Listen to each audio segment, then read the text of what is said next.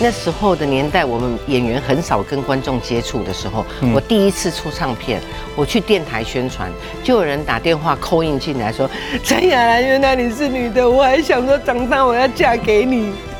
”其实真正领悟到歌仔戏的美，是从杨丽花身上领悟到的。嗯哼，像耍扇子完了之后。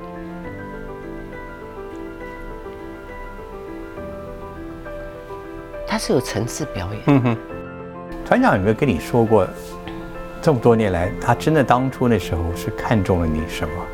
他看到我认真，包括那一对剑眉，我来来回回大概十几次。一共，后啊，你们堂客我啊，你再继续画下去，你的皮都破了。我们现在太太乱了，而且孙啊太阿妈哎，然后什么什么都有。他说，他就坐在电视那边，很霸气的坐那边。这都是无关系，不用的。我一定爱过来做出忠孝节义。我现在想到，现在现在年轻人谁跟你谈什么忠孝节义？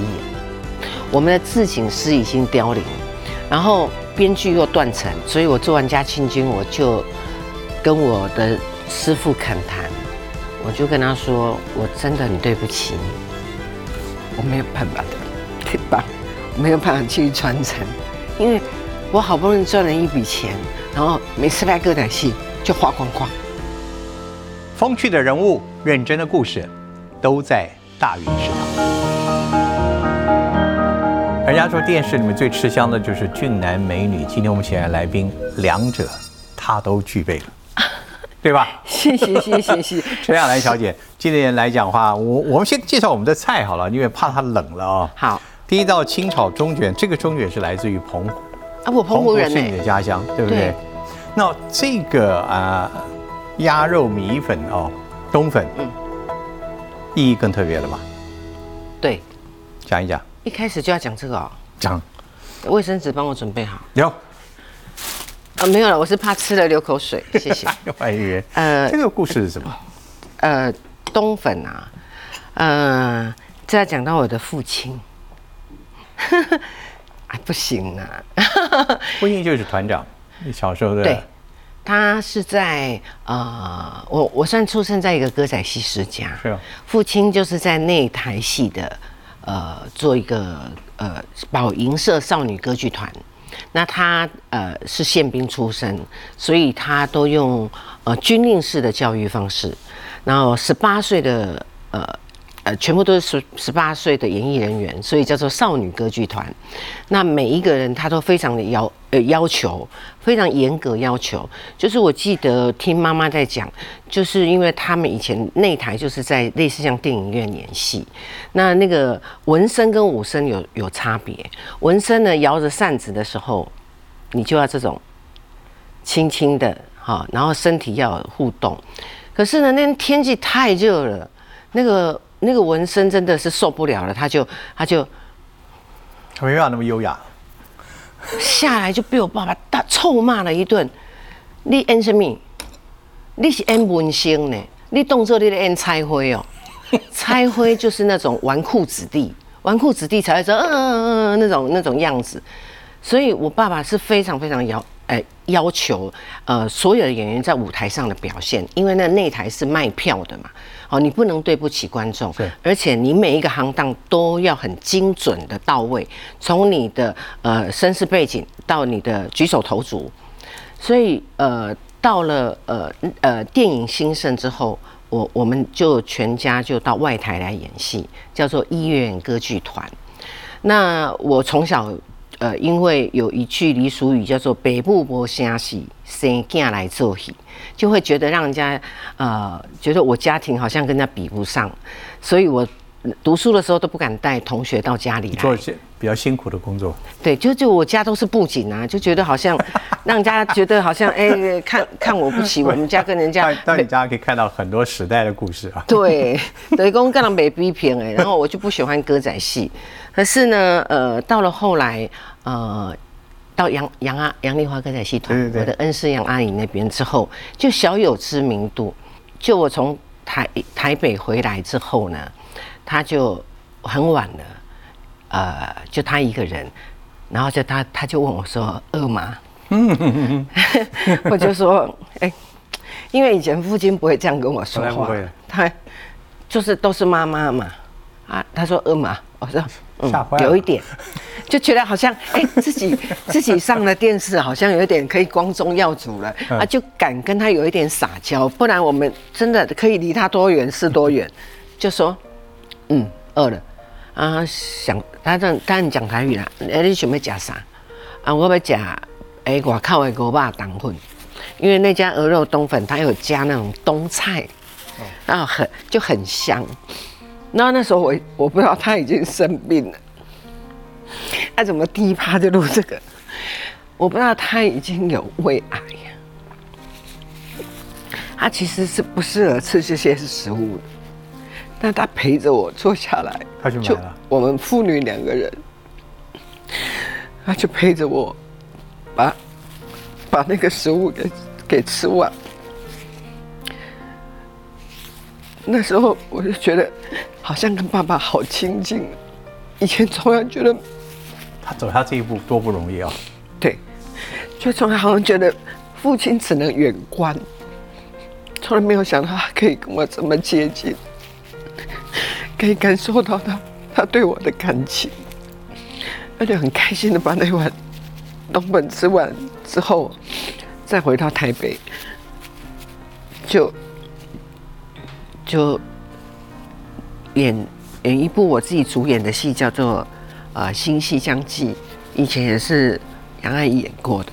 在过程当中，我我我母亲知道不能再瞒我了，嗯，因为她不想让我有后顾之忧。她觉得你去到台北就是当人家的学生，你不能有任何的要求。所以其实我爸生病很久，他都没有告诉我。我唯一就是有一次。回去医院陪他。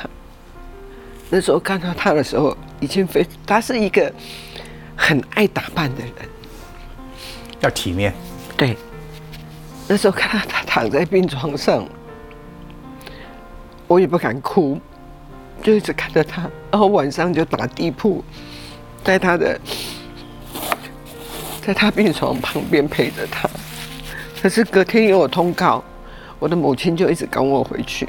父亲也叫我说：“你不能延迟。”就唯一最后一次，就是那个时候陪他。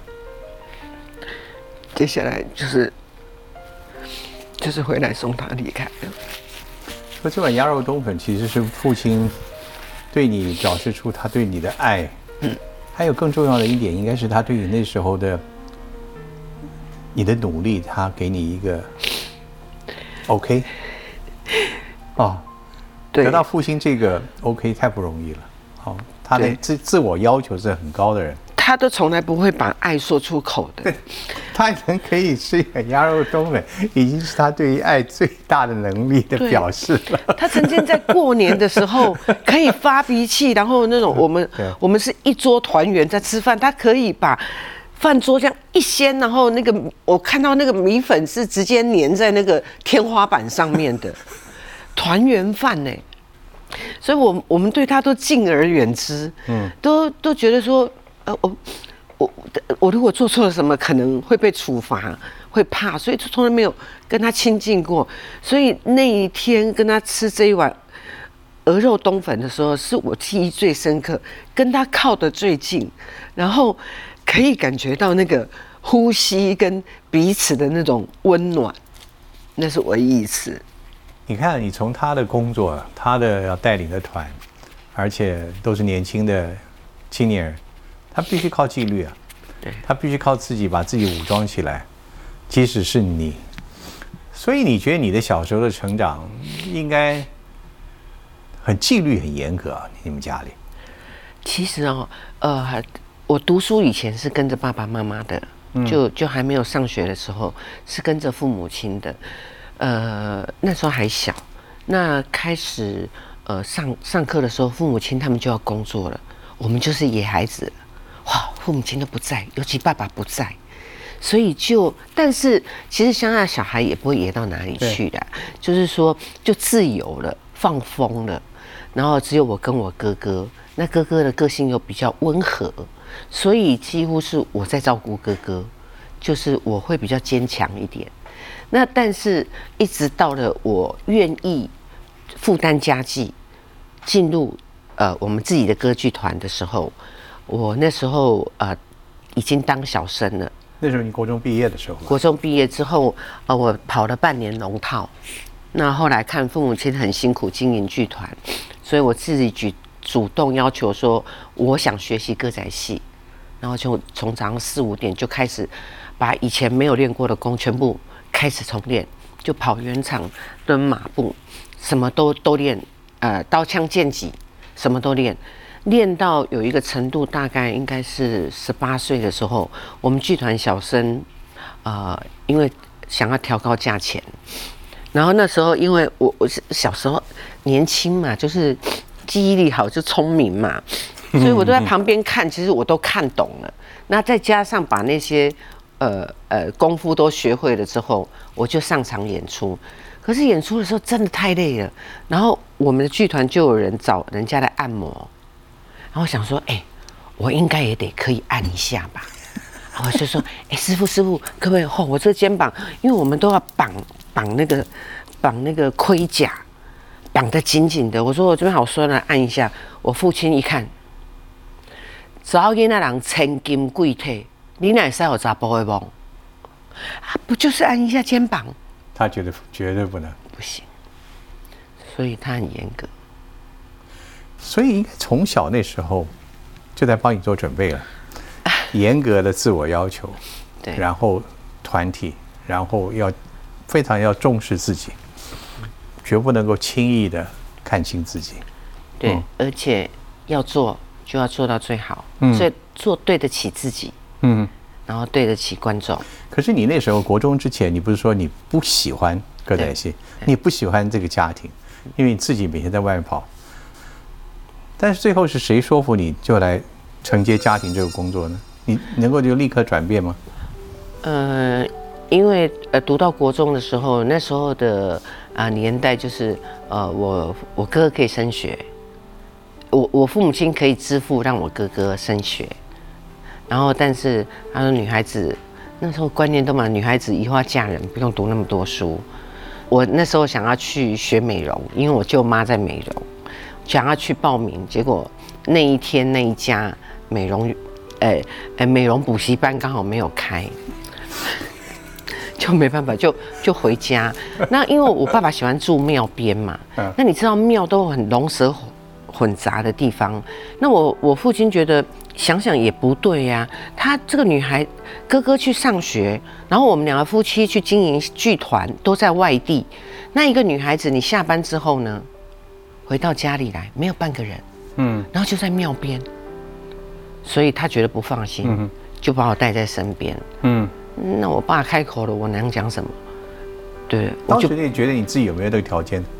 我我没有想过，对我我没有想过说我想要演，所以呢，我妈妈跟我说之后，我说好，但是我我告诉你，我是不倡导，我就是跟着你们嘛，啊，缺什么我就上去嘛，所以我一开始就跑龙套，人家说哦带刀我就哦带刀，哦带枪我就带枪，这样。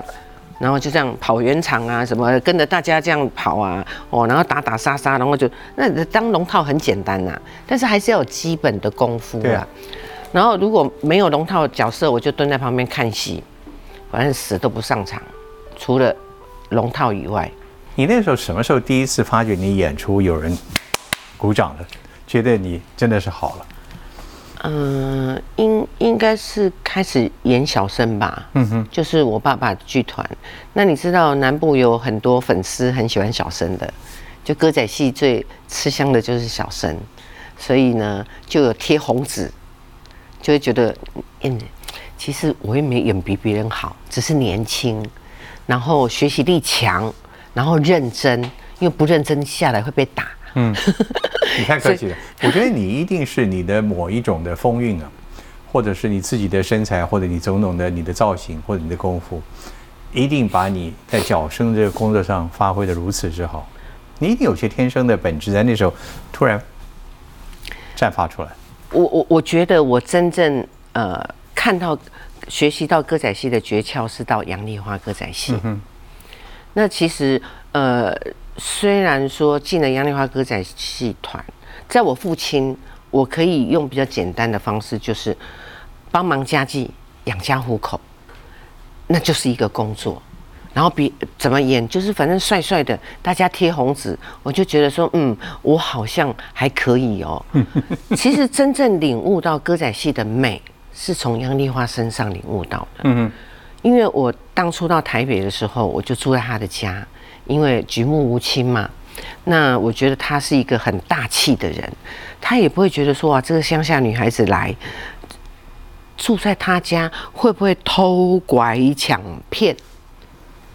他防人，他都没有那种防人之心呢，就直接让我住在他家，然后就安排一个房间给我住，然后我就进出跟着他。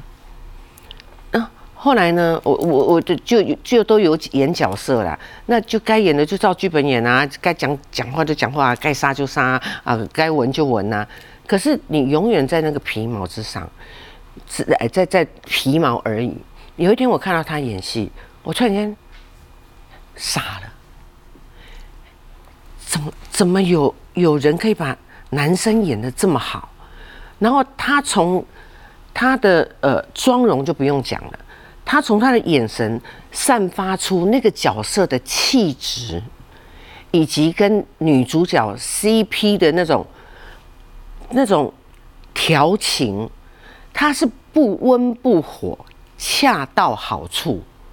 我说哇，那时候才领悟到。艺术以前都是在演戏，现在看到他才知道，哇，这是一门艺术，我应该要好好的学习。那时候才才开始想要学歌仔戏。大家都知道你是杨团长的传人，而且我可以看到，就是在任何的表演里面，你是非常出众的。无论在旁边什么人，一大家眼光一定不会错过你。团长有没有跟你说过？这么多年来，他真的当初那时候是看中了你什么？他是不是真的看到了你未来的潜力？他看到了你什么？他看到我认真，就是认真。嗯，因为我住在他家，他就告诉我，呃呃，开始播出的时候，他就说：“来来来，你来坐我边啊，嗯，看你演着演什么型的。”然后我就看我出来，然后我就啊啊啊啊啊啊啊，一直往往往往椅子下滑。我讲哪呢？伊讲最好，你爱敢看你家己，人毋才会看你。啊，你要看你安怎演，演了不好，你安怎改进？很有道理啊。对他不管他不只教你演绎，他教你做人的道理、待人处事，什么什么都教。甚至我现在提说的就是那个画眉毛，因为我们小生的眉毛不是这样。你一定要画的很英气，因为毕竟我们是女生嘛，所以跟男生的长相就不一样。所以我们从头到脚，你都必须要男性化，包括那一对那一双剑眉。他就告诉我说：“你那个眉毛哈，另外有一个跟他菜多嘞，就是好像一片这样贴上去。你要活，它很像一根一根，很像那种真正的男人的眉毛。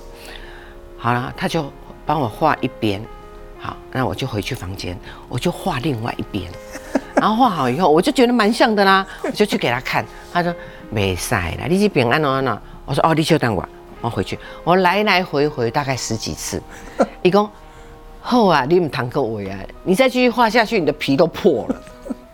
后来他有提起说，他他就是看到我这种认真，他在观察你，对，也在考核你，对。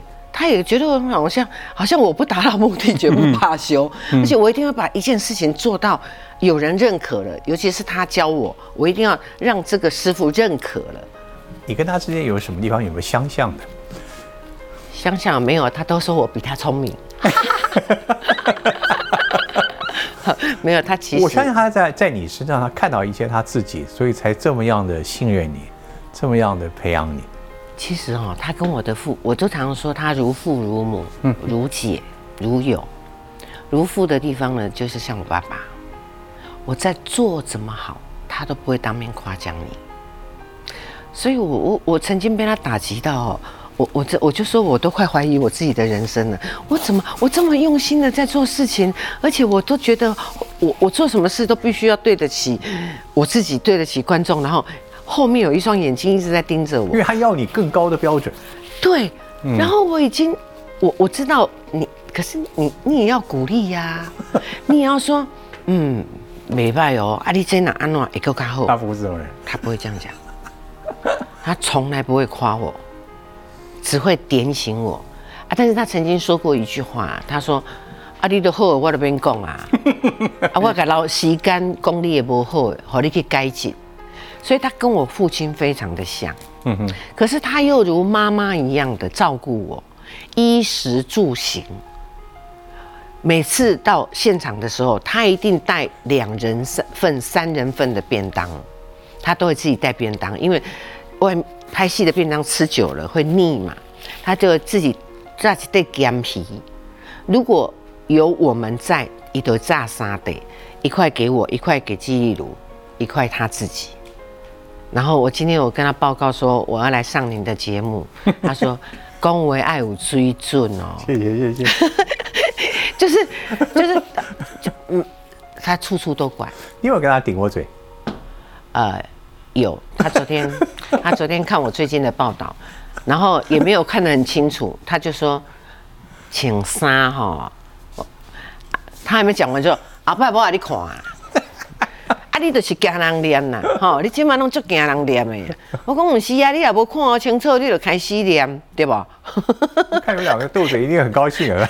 对对对，就是我觉得啊还是要有陪伴，但是我真的觉得我这辈子太有福报了。但是大家都知道，今天来我们请你来，其实也是一个预先要帮你祝贺。哦，祝贺在五十七届金钟奖。这次史无前例的在金钟奖里的男主角戏剧节目男主角里面出现了一个 女生，女演员，这一点，杨老师应该是非常非常的称赞你了吧？总算他有一句肯定的话来了，有啊？呃，我我我听到这个消息的时候，我一定第一个打电话跟他跟他说，嗯，我说我入围呃最佳男主角，他说他没有说哦，那这个哦没有，炸的应该按那走啊。早就应该是对啊，时代在进步，大家一定要进步。好，不用为什么我们这么努力的在诠释男生？你知道，我我二十一岁进去的时候，他告诉我第一句话说：“你想你要演小生，想要成熟要四十岁。”啊，我还要经过十九年呢。那如果如果想要一炮而红的人，才不愿意学这个行当呢。嗯哼。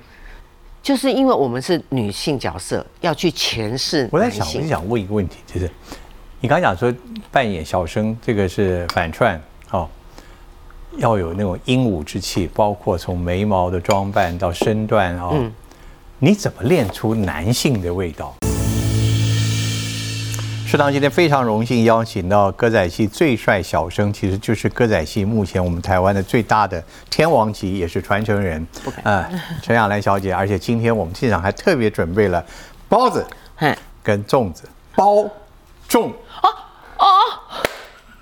谢谢谢谢因谢。为这次你在这个戏剧节目男主角里面入围哦，对你个人其实这不是第一次你以反串的角色来报名，对，但只第一次入围，嗯而且各方都预祝你最后是脱颖而出，对你的意义是什么？对我的意义就是一个演员受到肯定，就是我们从小的学习，然后终于看见了，其实我们女性角色全是男性，呃，被看见了。对我来讲，但是我觉得对歌仔戏来讲，我觉得是歌仔戏这个这三个字，透过这个入围，让更多人看见了，让以前没有接触过歌仔戏的，他会觉得，哎、歌仔戏，陈亚兰会用歌以歌仔戏入围男主角，他肯定会翻以前的资料，他就会去看歌仔戏。其实我们歌仔戏做的很好，很精致，然后歌仔戏的饭跟歌仔戏是会粘人的。我只要他一入坑，他绝对爬不出来的。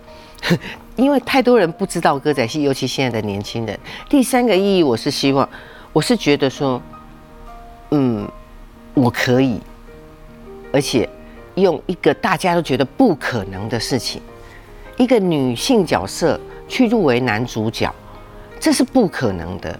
而且评审，你看从宁波到现在，没有人敢这么下决定。嗯哼，对。所以，我我我我我很很希望借着这个机会，就是告诉大家说，我们只要努力做，做的事情是正向的。无论你做什么事情，总有一天一定可能，你一定会成功。另外五位入围的，嗯，好几位你都认识，还是你好朋友。对，你讲了这番话，你讲了三大点，你叫他们怎么办？惊天地泣鬼神，一定要给你了。他们讲得出吗？你能把别的理由，能把刚刚你讲的三大点，能够说得过你吗？可可果然是有一定包你中了。哦，还要这这个这个一定要吃，这一定要吃。哎，先吃包，对不对？你吃包，我吃中，刚好刚好结合。我一定要吃一下。所以你看那份名单，你觉得怎么样？我一定要吃，都要吃。嗯，我我我我是真的不是我谦虚啊，我觉得他们大家在这个演艺圈都有一定的地位。每接到一个角色，大家一定战战兢兢。嗯哼，尤其现在的制作规格都这么的大，大家都花那么多钱在做，你能够成为里面的男主角，是多么荣幸的一件事情。然后后面整个 team 都在拱你一个人，所以我们接到每一个角色，一定是战战兢兢。这次你入围的台视播出的《嘉庆君游台湾》，其实是你不仅是你自己，还是你制作的。嗯。可以说你自己完全打造的哦，整个过程，两个问题，呃，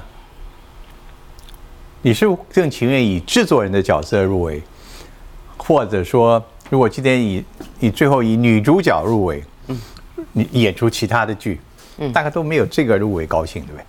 应该是，对。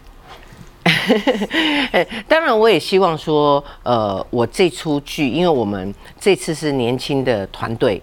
然后我们的编剧也跟现在的世代非常的接地气。你知道编歌仔戏编剧不好找，嗯哼，他不是写连续剧，他必须要文学底子，他必须呃四句成诗，这个是很难的事情。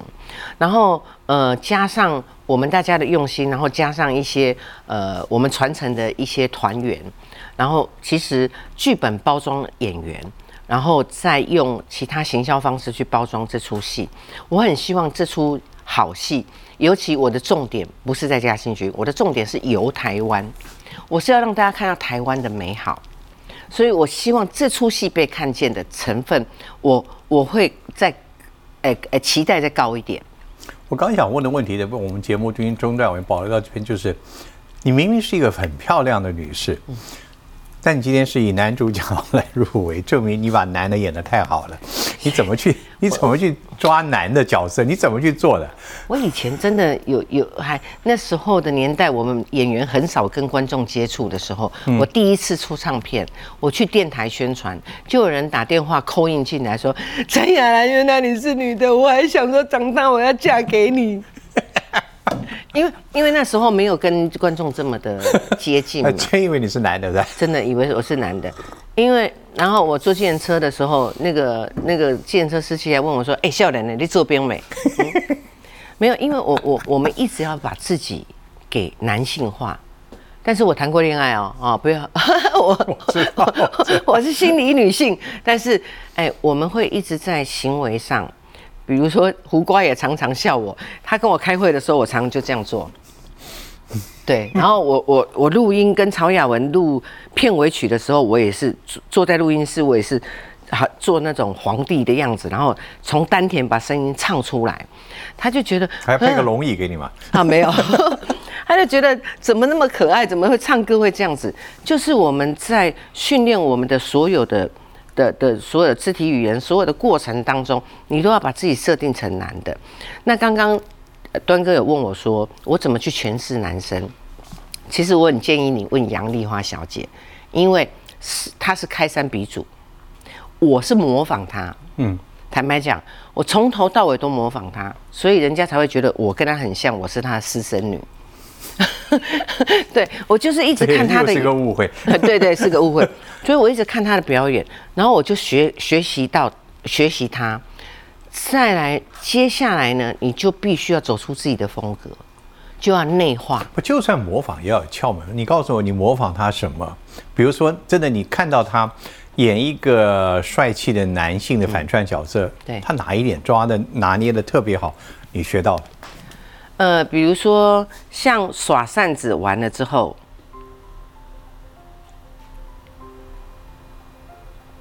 他不是耍扇子完了之后。帅吗？这样不帅。他是让你渐渐渐渐进入的，他不是只有嗯，哎，安娜是怎样？是被点穴哦。我们是会哎告诉你说我在看着你，你懂吗？我要告诉你一件非常好的事情，或者是我要让你进入我的心里。它是有层次表演。嗯哼。就是我觉得我刚刚看你那个眼神的整个过程。那已经完全变成你自然的，你的自己的一你自己的动作的一部分了。你能够拿捏的恰到好处，而且适时就放出来。哎哎，对，就是有有有从老师那边学习，然后自己再找出这个角色的定位。所以我要问的问题就是，你觉得你的魅力呢？呃，我的魅力应该别人来讲吧？总要自己评断一下。我的魅力就是全身都是魅力啊。这话讲得好，一男一女啊，我女生也有女生的魅力。我嗯，对我我我我我我不会自自自己。那我我我问点，其实也许也许不够礼貌，就是你觉得你作为一个女性的柔媚，我们看到的几乎都是在舞台上反串，或当然有时候在综艺节目主角看到女女性的一面，你女性的柔媚一面，你是你你怎么去掌握？不要因为演太多男的角色，你都。没了。我私底下还还，我我我也不会小鸟依人，就是不比较不会扭扭捏捏啦，然后直来直往。对对对，我觉得你是一个很直爽的人。对，然后所以我私底下的女人女的的时候，我也是直来直往，我不会说嗯不要啦，嗯，啊那这样我自己会起鸡皮疙瘩。但是戏里面呢，戏里面就像我。呃，我们呃杨丽花歌仔戏第一次登上八点档，我是演一个郭皇后，郭皇后，她要去诱拐曹丕，她就开始要会跳舞，然后我学习舞蹈之后呢，导导播又给我特写，我就会这样跳，然后就就是那种稍微有古装一点的，就你就必须要很投入进去，对，然后演演樊梨花的时候，你就不能这样啦。就是我们在小巨蛋的时候演樊梨花的时候，他就是必须要都有那种武将的那种感觉，然后等到看到薛丁山的时候，这哇，好帅哦，就有那种女人看到男人的感觉，所以我们会依角色而去演，投入那个戏，但私底下就像端哥你现在看到的我一样，所以也就是大家一直在问你，你明明可以做很多轻松的角色。你可以去演电视剧，你可以做这些连续剧，你可以做综艺节目主持人，你都具备了一切好的条件，你为什么还要做这么辛苦的歌仔戏？呃，我觉得，呃，我一直在说，纽约有百老汇，意大利有歌剧，日本有宝冢歌舞伎，唯一源自于台湾的剧种就是歌仔戏。在早期呢，人民没有办法接受普及教育的时候。没有电台，没有电视，他从歌仔戏的忠孝节义学到做人的道理，学到尊师重道。他是这么美的一个台湾的文化，我很荣幸成为一个表演者，就是在呃传递歌仔戏的讯息的表演者。能够跨寡也依然没变派，歌仔戏既是我的根，我从母亲的肚子里面就选好了职业。一直到跟随在我恩师杨丽华的身边，他一直希望把这个台湾文化发扬光大，让世界、让国际都看得到我们台湾最有特色的一个剧种。别人都这么珍惜他们的文化，那我我我们这在这个领域的表演者，更希望说大家不要忘记。歌仔戏曾赋予这块土地的能量，而且它必须要传承下去，不能以后只能透过纪录片或者是传记才看到是歌仔戏这三个字，而且它是这么好的一个教化意义，它应该被永续的流传，不能只到此为止。那为什么坚持要做电视歌仔戏？是因为它的传播力太过强大了。嗯，我的嘉庆君游台湾三十集，累积了一千五百万人次收看，这是一个非常大的拓展力。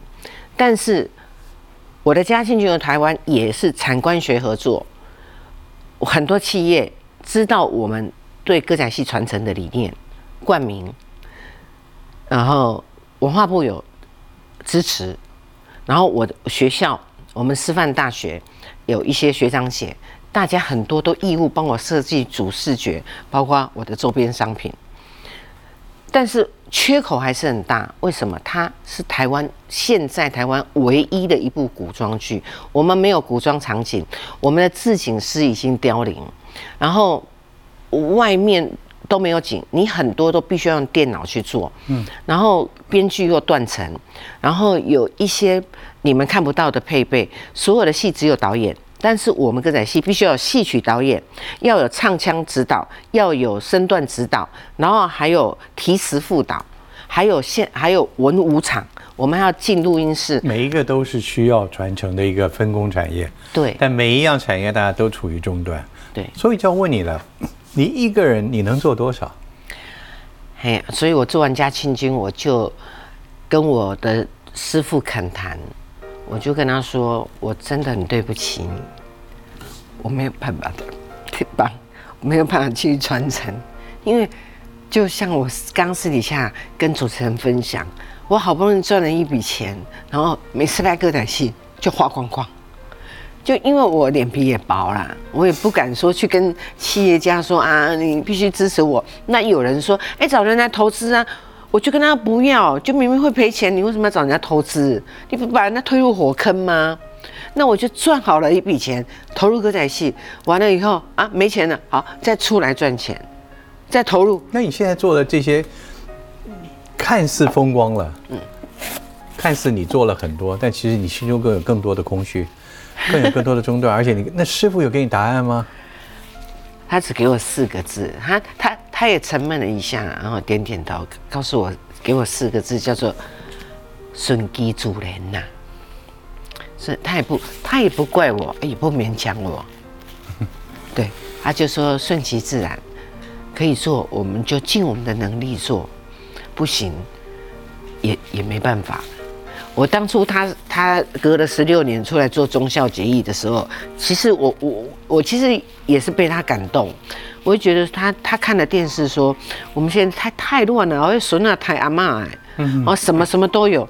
他说他就坐在电视那边很霸气的坐那边，这都是无关系。然后就看他一眼，不一样哎，我一定爱过来做一出忠孝节义。我想他那时候七十几了。然后时隔十六年了，我我我现在想到现在现在年轻人谁跟你谈什么忠孝节义啊？有钱比较快吧？那时候我就觉得，那他居然讲一句话让我很感动。他说：“只要我们能感动一个，就是一个能能能改善改变一个人，让他看到忠孝节义。”他他心存良善，他知道举头三尺有神明，他知道饮水思源，这就是我们的功德。我倒听了觉得有点有点伤感啊！这个你尽其一切所能，但是你不能否认这个剧它是有还需要更多更多的力量帮助跟投入。对。可是你也做了不少，你看你也参与了很多的文化教育工作，也也培育一些青少年对剧的认识。接下来你。还会不会再制作这样的剧？接下来你还会不会去做跟老师做更多的事情？还是休息一下？先赚钱呐！因为因为那时候嘉庆君结束之后，真的很粉很多粉丝敲碗，他觉得这这个真的是一个很新鲜的歌仔戏，跟他们现在年轻人是有对到心的，有连接。连接到，因为我用了卡曼，然后我们的剧本真的很接地气，然后就很多人敲完，然后就大家粉丝都会讲，你不要叫他再卖房子了，他没有房子了，还要看什么歌仔戏，等他休息一下啦。嗯，你在休叫我休息是叫我去赚钱就对了啦。然后还有人呼吁郭董。我就说，那你去他粉砖呼呼吁啊，你在我这边呼吁他也看不到。然后有人就建议我集资，现在很多就是用集资，所以我就其实真的 就觉得很蛮好笑的，但是我都不敢回，因为我觉得你既然已经做到有一定的成绩，你你你放弃真的，我会觉得第一可惜，第二我我。就是那种那个传承的心意，那个传承的心，你你会舍不得放的啦。你会觉得你你已经做过这个抗战嘛，再怎么样苦，我觉得我都还是会把它撑撑下去。我第一次在节目里面透露，我都我都一直不敢松手说，松松口说我还要不要做，因为因因因为真的压力很大。可是我觉得你逃不掉啊。因为你自己在你说你年轻的时候，你刚刚告诉我们，其实你的家庭也从来没有强迫你做这件事情，但是你自己后来回来了。嗯，对。中间跟杨老师这个过程，你去厦门之前，你也是离开了一下，然后又回来，嗯，再跟他谈过，然后你跟他做中孝结义，对，感动了你，也感动你自己。嗯，你现在告诉我们，就是你你你自己已经是。这道歌仔戏的文化里面，你你责无旁贷了，所以接下来小姐你怎么办？啊，黄一走，黄一走，敢满修啦。那当然，我我我真的认真觉得，呃，我有心，我愿意，我愿意全全心投入。但是台湾文化不是我一个人的啊。嗯哼，我我我希望大家可以去好好的看待这件事情。去珍惜这件事情，去珍惜这个文化。所以你的那个领奖的词准备好了吗？还没有，我不我不敢想哎，想一想。有两个人你一定要准备。好，一个准备讲给爸爸听的。哦。还有一个就是杨丽华小姐，她对你其实情恩重不输于自己的父母亲。是。不过你刚刚也告诉我们很重要一件事情啊。歌仔戏基本上传递的其实是一个价值，是一个文化，是一种生活，啊！但你做的太辛苦了，但我们希望你继续辛苦怎么办？啊！